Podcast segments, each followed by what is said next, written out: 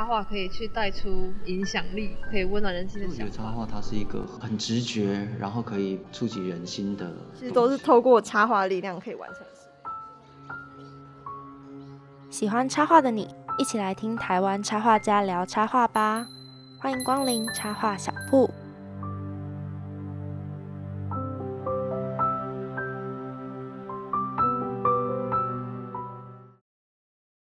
迎光临插画小铺。Hello，听众朋友，大家好，我是 Gray。转眼间已经八月底了，而且我们的插画小铺也来到第八集，觉得有点不可思议，时间真的过得很快。那继之前的奥运热潮呢，不知道大家有没有关注最近的帕运呢？帕运也就是帕拉林匹克运动会 （Paralympic Games），那是为身心障碍者而举办的综合型国际体育赛事，就是其实就是跟奥运很类似的一个活动啦。那包括有一些移动障碍、截肢、失明或脑性麻痹的参赛者可以参加。其实对于身心障碍者一个非常重要的舞台跟一个赛事。那当然，我们身为插画小铺，不是要来跟大家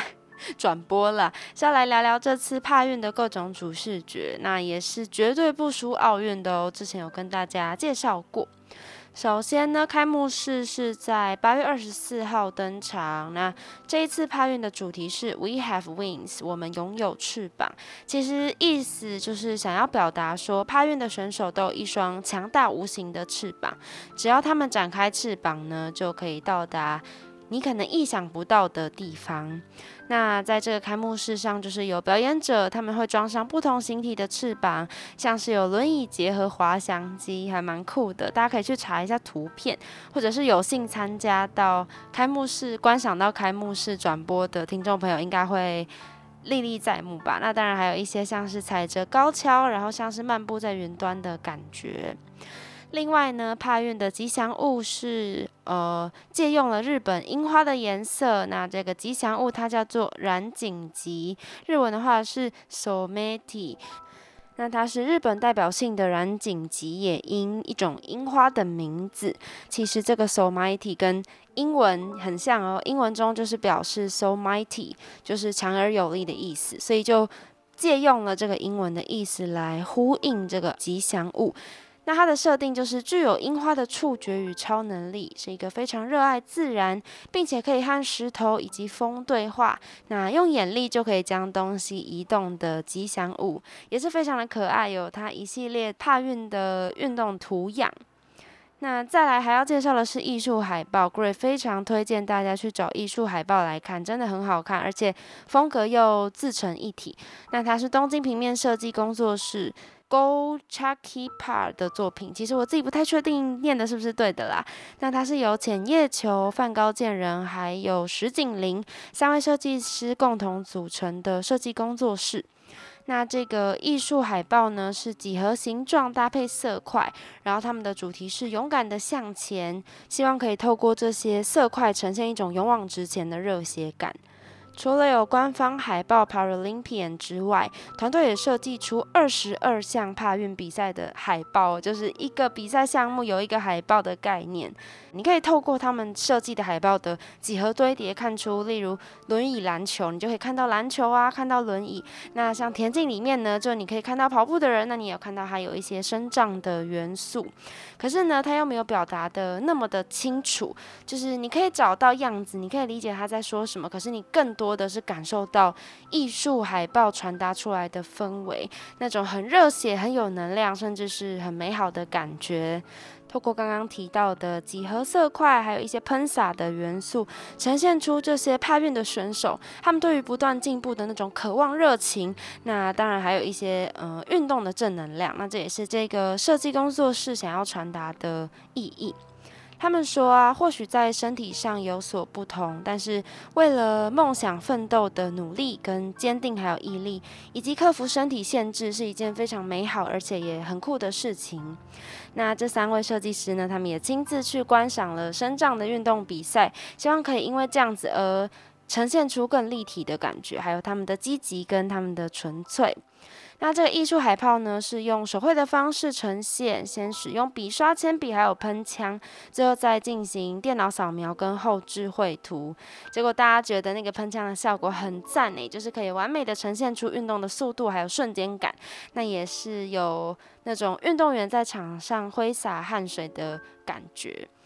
另外呢，海报的底色也有特别设计哦，它是以黑白两色为背景。那全黑的背景呢，是象征有视障运动选手参与，就是依然是磨练自我、努力的绽放光芒。选择白色呢，是因为它是具有日本代表性的颜色，那也希望可以刻意留白，让作品添增一种美感，就是凸显出独特的视觉效果。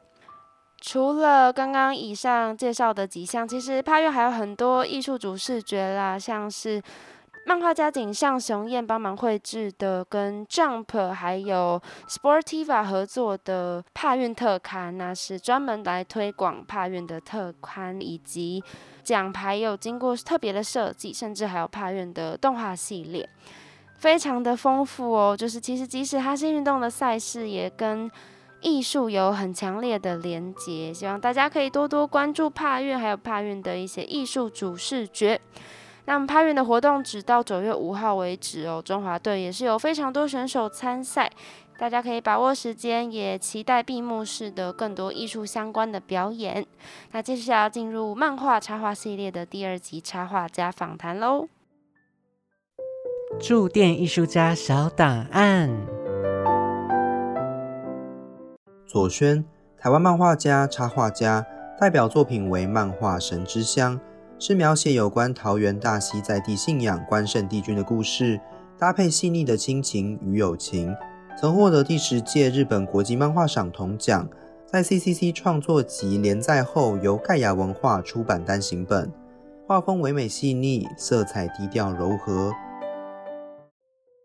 来到了我们邀请插画家他们分享创作的小段落，非常的开心，因为这个是疫情以来访问到的第二个来宾。那 Gray 呢，因为之前就是在正大之声做节目的时候，因为疫情的关系，那时候有呃邀请到我们本周的插画家，但是因为疫情就取消了，所以觉得幸好还有机会看看我们的来宾聊天。那首先呢，就要先请左轩跟听众朋友打声招呼。嗨，大家好，我是左轩，呃。呃，姑且算是一个在画漫画跟画插画的人，怎么会姑且？好啦，欢迎左轩来到我们的节目。那其实刚刚小介绍有帮大家提点一些左轩的背景，相信如果是左轩的粉丝，应该会对今天的来宾不陌生，或者是跟我一样很开心这样。那我们也是进入到呃漫画跟插画阶段的第二集。首先呢，想要请教左轩，就是是什么样的契机开始画漫画这个领域呢？呃，我觉得好像没有一个什么特别的时间点，因为我从小是念美术班的，嗯，那其实班上其实是大部分的同学都还蛮会画画，那其实那时候，哎，小时候班上就会很流行把一些班上发生的趣事啊画成那种班，就是班级的漫画在班上传阅那种，那时候其实就还蛮羡慕，就是大家有这个能力。但是那时候因为大家都画的太好了，所以其实那时候自己小时候画的时候不太敢给别人看。哦。那呃，实际上是到大学之后，慢慢有开始在接触同人志跟呃商业插画的接案，那后来才渐渐的开始想要创作自己的漫画作品。所以等于小时候美术班就是一个。环境，对，开启自己想要画。国小、国中、国小就开始，对对对，美术之旅很长，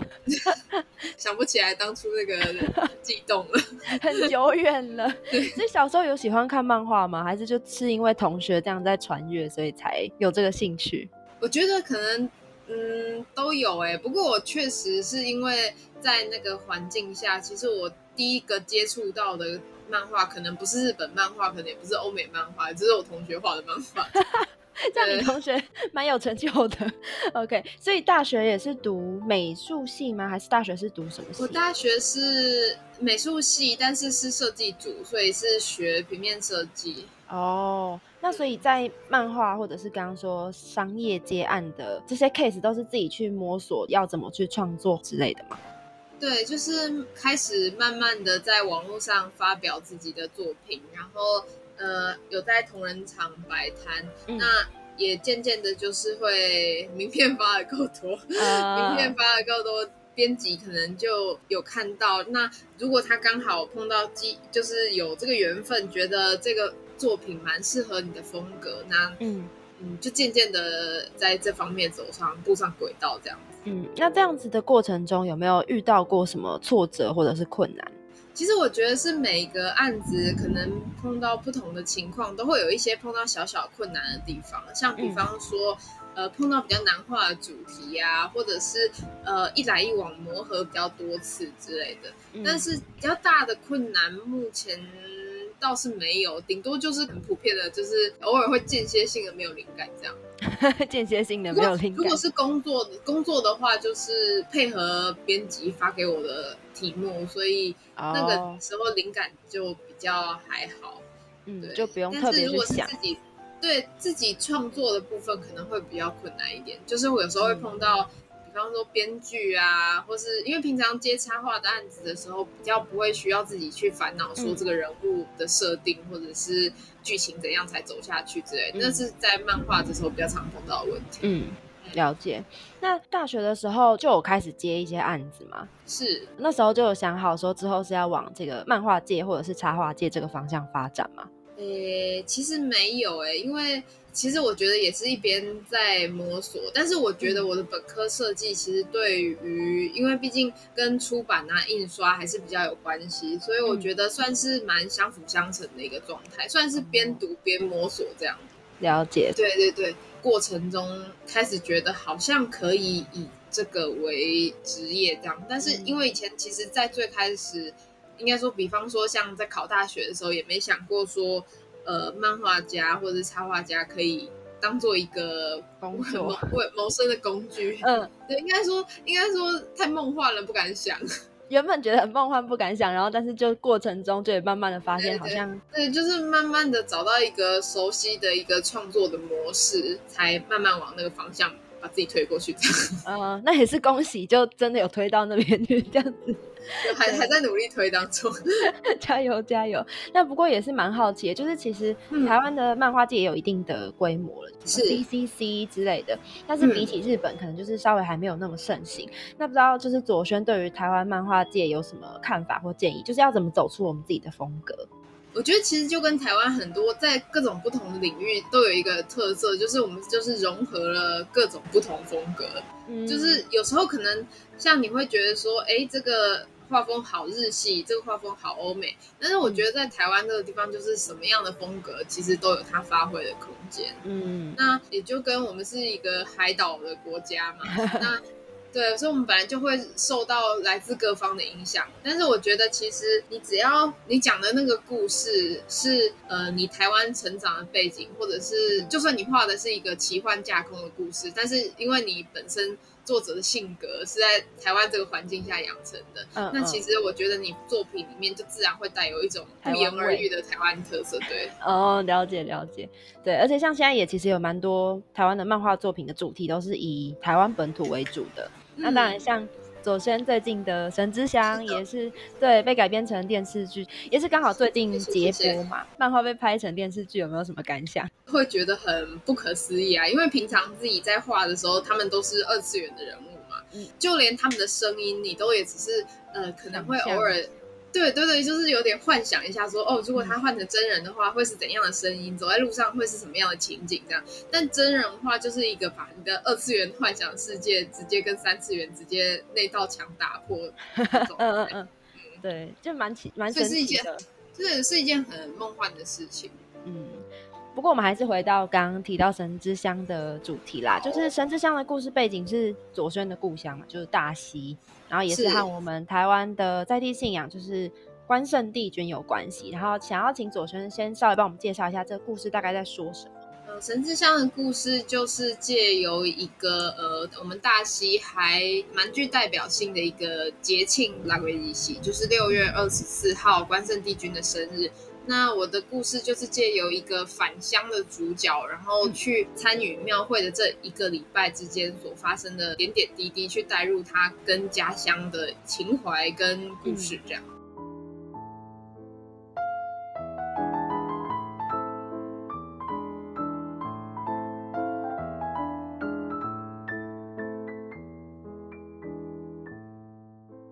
那为什么最初会有这样子的主题发想？其实最开始的时候是跟 CCC 编辑部的编辑在讨论的时候，先有一个画庙会专题的一个企划，在闲聊的时候才讨论出哦，原来这个好像是一个可以适合作为创作漫画的题材。嗯那然后呢，刚好那个时候适逢我想要有一本可以代表自诶、也不代表自己的代表作，嗯应该说是 应该说是呃自我介绍的一本书。嗯对，呃我觉得还不到，还没有代表作这种野心，就是想说，如果之后想要去以创作漫画为业的话，想要先至少有一个一部作品看看这样。嗯，就是大家想到一一方面想知道自己到底行不行，就是适不适合做这一行。那既然是处女座的话，就会想说，那找自己比较熟悉的题材，一方面取材比较方便，那另外一方面，在一个比较脚步还比较不稳的时候，画自己熟悉的东西会比较有感情。那这样画完有觉得，所以自己适合这个产业吗我也不知道，我到现在还在摸索中。OK，所以小时候是真的会去参加那个六月二十四的绕境吗？我没有参加绕境，但是我是呃看热闹的人，就是哦会搬着凳子坐在走廊上，然后看着绕境的表演，觉得觉得很有趣。嗯但是实际上比较了解绕境是怎么一回事，跟他其中的一些美美嘎嘎，是在为了创作神之乡去取材的时候才有学习到的。好像是花了大概两年的时间去取材取景这样子。嗯，那想要问，在就是这些寻访的过程中，有什么有趣的发现吗？有趣的发现呢、就可能小时候没有观察到的，或者是有遇到什么觉得很困难的地方？我觉得以画庙会来说，比较困难的地方就是 怎么去把庙会的那个氛围去描绘出来。因为嗯如果是会动的影像的话，那你就还蛮容易用声音啊，用画面，或者是这甚至那个鞭炮的画面，你要怎么让那个烟硝味传达给大家？就是嗯漫画，因为只有视觉的话，会那时候是会觉得比较困难一点。后来是渐渐的摸索，想说怎样有用画面，或者是那个三太子的动态要怎样呈现，才可以让大家感受到庙会的那种热烈的气氛。对对对，嗯那个还有在现场的那种鞭炮声啊，鞭炮的那个烟硝味啊，嗯甚至是就是那个闹哄哄的那个气氛，要怎么用纯粹用视觉去呈现，我觉得是比较挑战的地方。了解，但我觉得应该是蛮成功的啦。对啊，因为我自己也有看啊，我觉得还蛮会有那种身临其境的感觉。那也是蛮推荐听众朋友可以去看左轩的《神之乡》，看完原著漫画，然后再去看电视剧。一石也可以先看完电视剧，再看再回来看漫画。对，都互相都可以互相补足嘛，因为毕竟改编成另外一个媒介，它本来就会有一些为了适应在那个说故事的方式做的改编。那我觉得这种改编其实都可以去看它跟原作 A 有什么不一样的地方，或是有什么地方是很还原的地方。我自己看是觉得很有趣啦。我觉得都是互相补足《神之乡》这一个故事，对，推荐大家都看。自己就去比较。推荐大家都看，对，对自己去比较，就两种不同的媒介传达的那个风格跟感觉就不一样，这样子。嗯，那呃，我会看到《神之香》的这一部作品，是因为就是左轩老师的封面，就我非常喜欢左轩的画风。对，就是虽然用色好，感觉是蛮多彩的，可是就是呃色调比较柔和的感觉。接下来就想要请左轩跟大家分享一些插画的部分，这样子的作画风格是怎么形成的？就有参考什么，或者是自己在摸索的过程中去呃形成这样子的画风。某方面可能还是跟读美术班稍微有点关系，因为一直以来就会比较容易画出一个自己比较习惯的色调，或者是说一个比较习惯的上色方式。诶其实会有人比较常说我的作品有点水彩的感觉，虽然因为但虽然为了为了就是商业插画，经常需要改改改啊，或者是 就是作画方便，所以现在大部分是用电脑绘图比较多。但是，呃，其实我以前在在学校的时候比较拿手的应该是国画，哦，真的 吗？所以其实我自己觉得我在染色或者是画面排布的方面，搞不好潜移默化的被国画影响，也有影响也说不定。嗯，懂，就是在一些颜色的渲染之类的，就受到国画的影对，但是因为这是一个比较蛮长的过程，我觉得总之就是一个做中学的概念，就是做画的够多，画的够多，渐渐就有一天突然它就变这样。应该 我觉得应该说应该说有一天你就突然发现它已经变成这个样子。嗯，就变成自己的风格了，就也没有特别去有学习或者是改变这样。你可能在创作每一幅作品的过程当中，你都尝试改变一点，挑战一点不一样的方式。当然可能会失败，也可能会成功。那你渐渐的就会摸索出一个自己画起来最顺的一个方式，嗯那就是风格。了解。接下来想要问问左轩有关于自己粉砖上偶尔会发的一些小插图，呃，因为有接一些小说的封面的 case，这些插画要怎么去发想，结合故事的内容？就应该说每个画家都有一个自己习惯的一个模式。那我自己的话是，我在时间安排上，我会尽量想办法。如果呃出版社许可的话，我都会先看过内文，然后再进行创作。我觉得这种感觉，尤其是在自己出过书之后，特别强烈。嗯就是想说，呃，毕竟每个书啊的每一本书都是作者的孩子嘛。既然出书是一件过程，其实很不容易的一件事情，有这个机会就想要想办法画出能让作者觉得说，哎，这可以代表这本书的内容，或是让他觉得很贴切的一个画面。所以我自己在作画的过程中，也会最开始的时候就是会去读编辑给我的内文，因为有时候编辑或作者不一定会指定说哪一个场景，或者是呃哪一个人物的造型一定长什么样子。嗯，了解。那呃，如果在一个没有指定的情况下，我就是边看书边就是边看它的内文边做笔记，那找出几个我自己觉得看完之后比较有感觉的几个场景，像。我其实还蛮喜欢在插图里面埋一些小彩蛋，比方说像如果是呃推理小说的话，那它里面就会有一些小细节是伏笔啊，或者是一些小暗示。那我觉得如果把这些穿插到插画内容里面，读者阅读的过程中，等他看完整本书之后再回来看这张插图，会发现哎，其实什么东西藏在什么地方。哦，那这样其实是多了一种乐趣。所以其实我其实这也是画插画的案子一个有趣的过程，这样。嗯对，要先看故事，然后做功课的感觉，好有趣哦！我都不知道原来推理小说的封面还有彩蛋，看来要去看一下。啊，因为其实那也是我自己比较习惯，就是嗯习惯的方式因为它嗯只有给几个呃纯粹文字的人物设定的话，我其实有时候会有点难想象他们的造型，嗯或者是他整个人的一个风格。虽然他可能会给你一些设定，比方说哦棕色头发，嗯然后身高多高，然后是一个怎样的人，但是如果你呃就是多吸收一些，比方说他讲话的方式啊，或者是这个人平常处事的态度是怎么样的话，那其实我觉得你在画这个角色，虽然即便它只是一张插图而已，我觉得他嗯。其实这个角色会更立体，这样。嗯，对，就是会跟故事里面的角色更相似，会让读者觉得说，哦，他就真的是那个角色的样子。对。了解。另外一方面，我觉得这也是帮小说画插画的时候，希望作者看到的时候会觉得会得很开心。会觉得很开心，这样。嗯嗯，可以啦。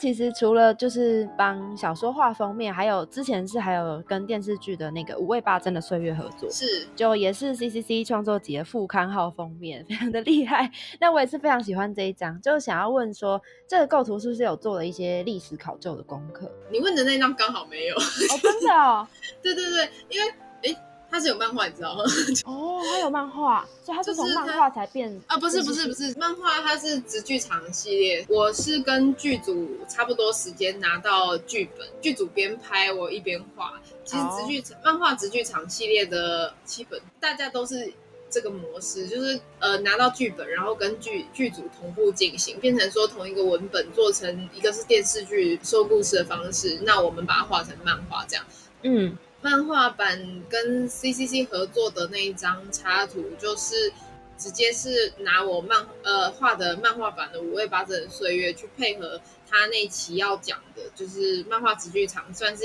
这个跨界的主题，哦所以懂他排了一些摄影机啊，跟它里面的一些角色互动。嗯，了解，所以这张刚好没有一些考究。对，但是五味八珍这些漫画里面有啦。呃，因为因为呃，应该说直剧场系列里面是五味八珍比较是呃时代剧，所以其实他作画或者是他们在拍摄的过程中碰到历史的部分就是比较多一点。嗯，就是需要去呃研究一下它应该长什么样子资料，所以大家也可以去看一下五味八珍岁月的漫画。OK，那其实除了一些封面，或者是刚刚说跟直剧场的合作，之前也有看到左轩的粉砖里面有一个是跟桃园木艺生态博物馆的合作，就是木博呃拟人的计划，那是邀请左轩帮八个历史建筑馆设设计拟人角色。我自己是觉得每一个角色都很有个性的，然后就是想要问，因为像衣服的设计啊，有很多细节都是取自建筑的一些可能窗花、砖头什么的。那这些人物的设计是怎么，就灵感是怎么来的？或者说是有去当地，然后就看说，哎，哪个馆馆舍适合怎么样的呃人物设计吗？首先，因为木艺生态博物馆它就在大溪，所以呃，对我来说，其实只要有回去大溪，就会去走走逛逛。那这个企划是木艺博物馆本身发想，然后人物也是他们先给出了几个方向，他们再带着我去一个一个馆舍去看它的建筑跟它的一些细节，那去更了解这些角色他可能的个性会是怎么样，然后算是反复讨论中渐渐新做出来的。蛮有趣的，就是把建筑物拟人，然后就有一个左轩设计的一个形象。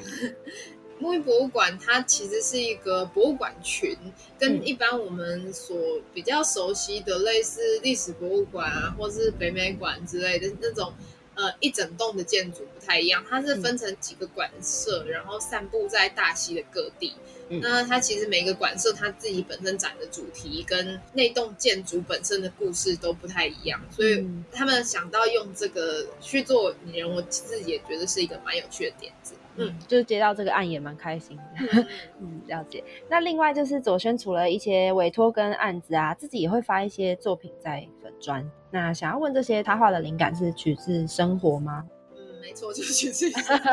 就平常会记录之类的吗？有时候比较忙，因为工作比较忙，不见得都会有时间可以画自己想画的东西。那只呃，像比方说，有时候可能是呃走过看到一个街景，或者是吃到某一个很好吃，然后觉得包装很可爱的东西，就会想把它画下来。但是那些可能没办法立即的运用在作品上，就会变成是画修身养性的图的。身养性平衡对，调剂。身心用的插图的时候，我就会应该说那阵子刚好接触到，或者是觉得很符合现在心境的主题吧。嗯嗯，那祖轩是不是其实有自己蛮喜欢的一些元素？我也不知道啦，我自己在看你的画作中，觉得好像常常会出现一些兔子啊，或者是应该是猫，因为哦对，还有猫，嗯，猫很多。我自从养了猫之后，基本上就是一逮到机会就想办法画猫，没有啦，当然，如果是以商业插画案，其实还是会要看这部作品它本身的调性，不能说这部作品没有 没有猫硬要加。但是当然，如果有加的话，那也是跟编辑有互相讨论过，在草图的时候，如果觉得说哦这个场景它现在看起来可能气氛太冷了，可能就会想说，哎，要加一点什么动物来活络一下那个气氛。那呃，如果是我自己的漫画作品的话，其实就会努力的植入性行销我家的猫。对，好可爱。OK，那其实，在左轩的画作里面呢、就是人物的发型或衣着，其实也都每一个都不太一样。那想要问这些东西是设计上是有，例如从身边的人取材啊，或者是怎么去想象说衣服要怎么设计，发型要怎么设计这样子。嗯，我觉得其实画插画或是画漫画，在这方面有一个我觉得很有趣或是蛮有价值的地方，就是。呃，你如果看到什么，比方说大红色的裙子啊，或者是那种荧光色的衣服，可能或者是其实平常有点害羞，不太敢穿露这么多的衣服，自己不太敢穿。以后有机会，得到机会就想要让自己的角色穿穿看这样的风格。可能你平常自己本人的一个风格会蛮固定的，平常本人出去的时候不会想说要穿要要做各种百变的造型，但是在漫画或插画里面想象得到，你就可以画出来这样。呃，就拿发型来说好了，我可能自己本身不太敢染奇怪的颜色，那我在画角色的时候，其实就可以借由角色来做到。至于平常也是会上网看一下，大家就是最近在流行什么什么元素，比方说呃渔夫帽，或者是会不会现在讲了的时候，其实就已经不流行了。还好吧，还有在那个流行的区间里面 了解，也是分享了蛮多左轩在画画上的取材或灵感。那接下来有什么目标或规划，或者是想要挑战的方向吗？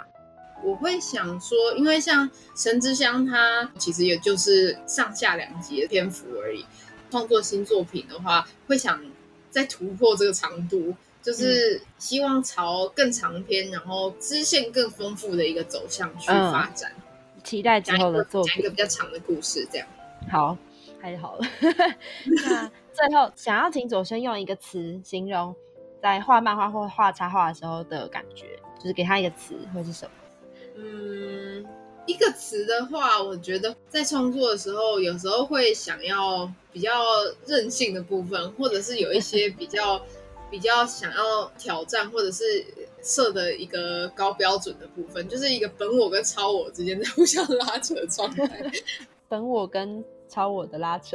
变成一个句子了。一直以来就是就是会有一些本身很有热忱想画的东西，跟你觉得故事应该朝怎样去发展比较完美的状态，它可能就是会互相的拉扯。那你就是慢慢协调出一个折中方案，嗯，就是既可以包含你的热情所在，也可以让你的作品朝向你想要的理想的目标迈进，这样子。非常的深奥，好，谢谢左轩今天接受访问，那也是跟我们分享了很多插画、漫画有关的一些内容。那其实就是我自己会认识左轩的作品，是我一个同学介绍给我的。结果我看到《神之乡》，对，就觉得哇，老师的插画非常的好看，那也是一口气看完了，就是上下两本。就相信今天不管是不是粉丝，应该都有对左轩更了解。虽然说就是只能 线上访谈。觉得有点可惜啦，不过也是聊得很开心。那大家有兴趣的话，就多支持左轩的作品，也期待之后的更长篇。谢谢谢谢大家，谢谢主持人，谢谢左轩。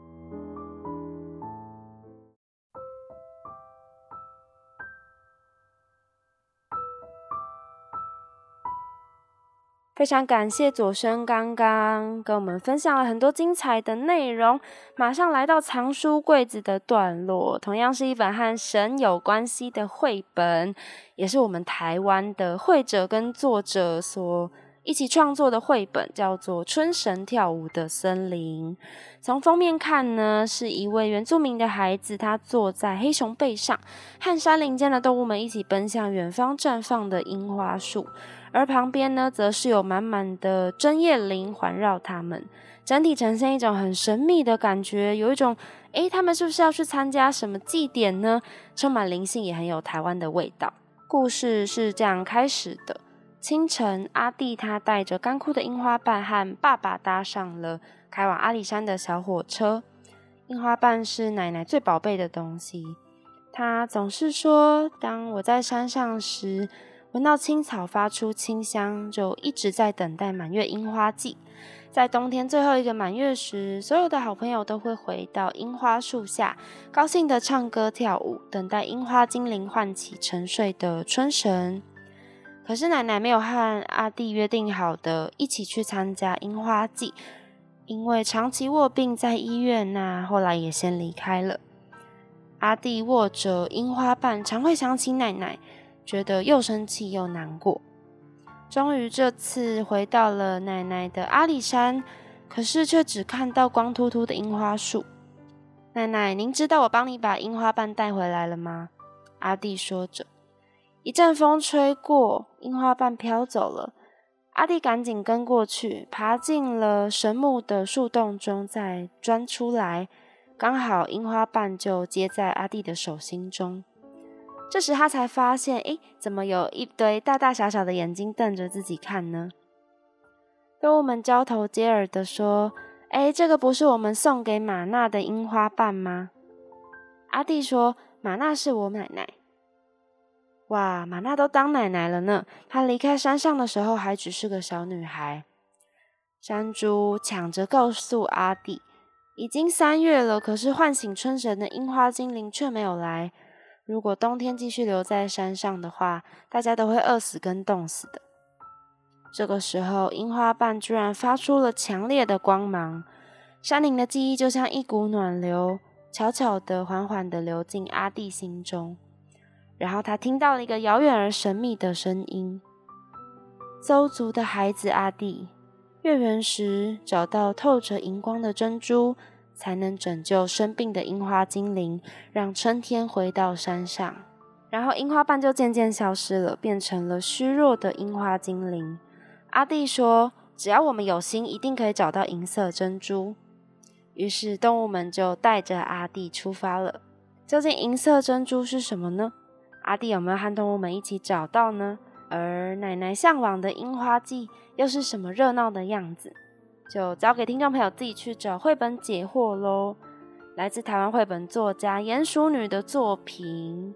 《春神跳舞的森林》。她是大学主修商业设计，但是因为很喜欢在大自然里面，也很喜欢写故事和画画，结果就跑到台东念了儿童文学研究所，然后在幼教系教图画书设计。他的作品文字呢都是很细腻的，那也带出了隐隐的诗意，更是可以从文字里看到丰富的视觉意象。其实刚刚 Gray 只是简单的把故事大纲稍微跟大家介绍，如果实际去看鼹鼠女老师的文字，会发现真的很有在阿里山山林里的感觉，可以体会那种浓浓的只有台湾独有的山神的感觉，或者是。再搭配插画呈现，去了解阿弟跟樱花还有奶奶的世界。说到插图呢，这本书也是非常的令人惊艳哦。嗯，它的绘画风格很特殊，每一个物体的界限都很清楚，可是不是那种很坚硬的感觉，而是线条软软的，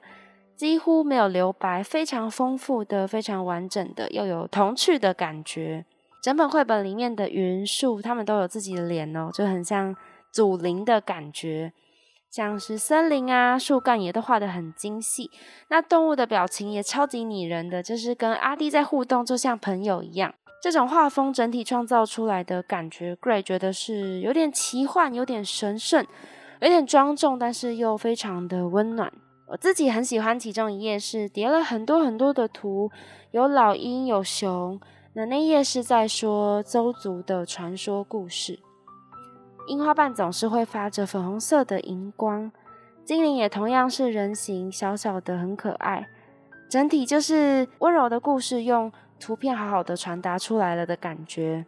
阿弟刚出场的时候还看不出是个原住民的孩子，结果他进入山林之后，也悄悄的长出了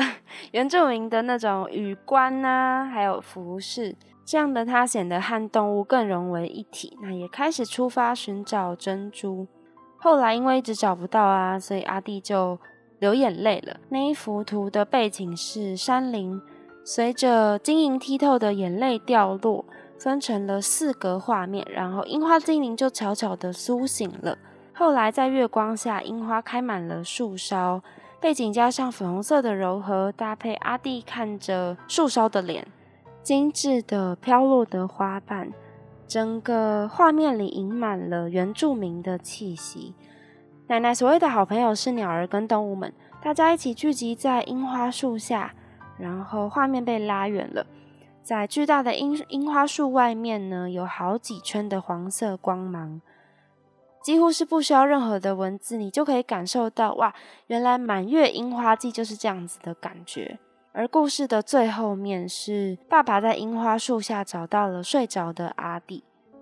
对阿弟来说是一场梦吗？肯定是夜里发生过的事情吧。毕竟樱花已经开满了阿里山的树梢。Gray 非常喜欢这本具有台湾味道的《春神跳舞的森林》，那也是有满满的绿意跟细致的图像。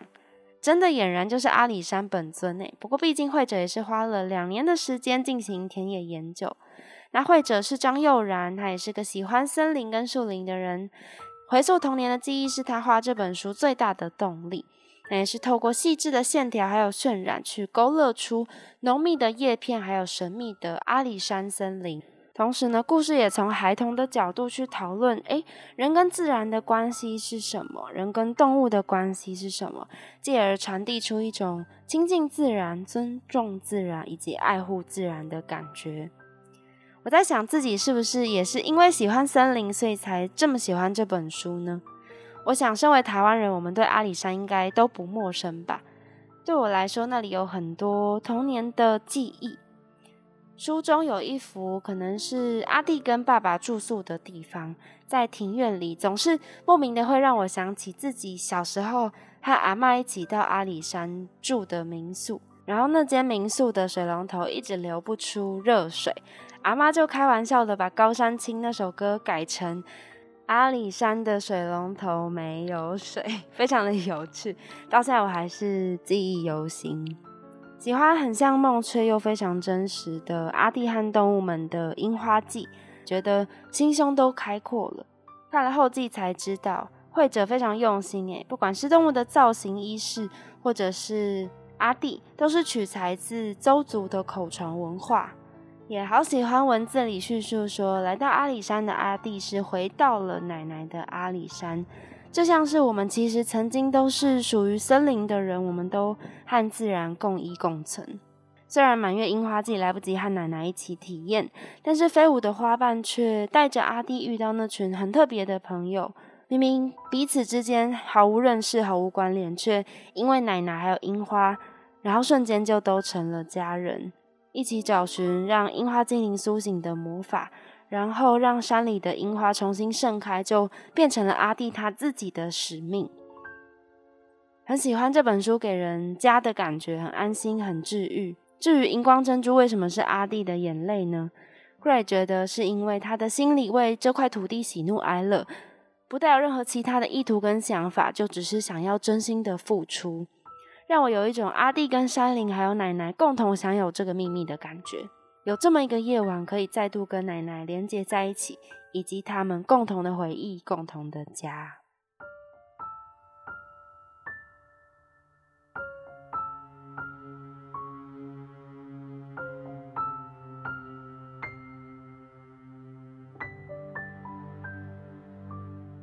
以上就是第八集分享的内容。从前面跟大家介绍的帕运视觉，然后也邀请到漫画系列主题的第二个插画家左轩来跟我们聊聊。很多有关于漫画还有插画的背后的秘辛，真的很庆幸疫情期间还可以透过线上访谈。那另外也是分享一本 Gray 自己很喜欢的绘本，和春神有关系，是春神跳舞的森林，有着山林的气息，还有台湾人共同回忆的阿里山。希望大家有被熏陶的感觉。也希望大家喜欢今天分享的内容。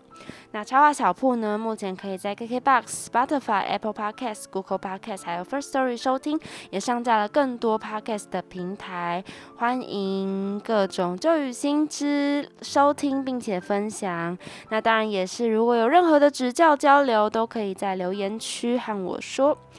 或者是也可以追踪插画小铺的 IG，请搜寻插画小铺或 Illustration Shop 底线 Podcast。非常开心可以在空中和大家分享，不管你是路过为了插画而来，或是任何原因收听插画小铺的第八集，都谢谢您的光临。我是 Gray，我们相约下周再见喽，拜拜。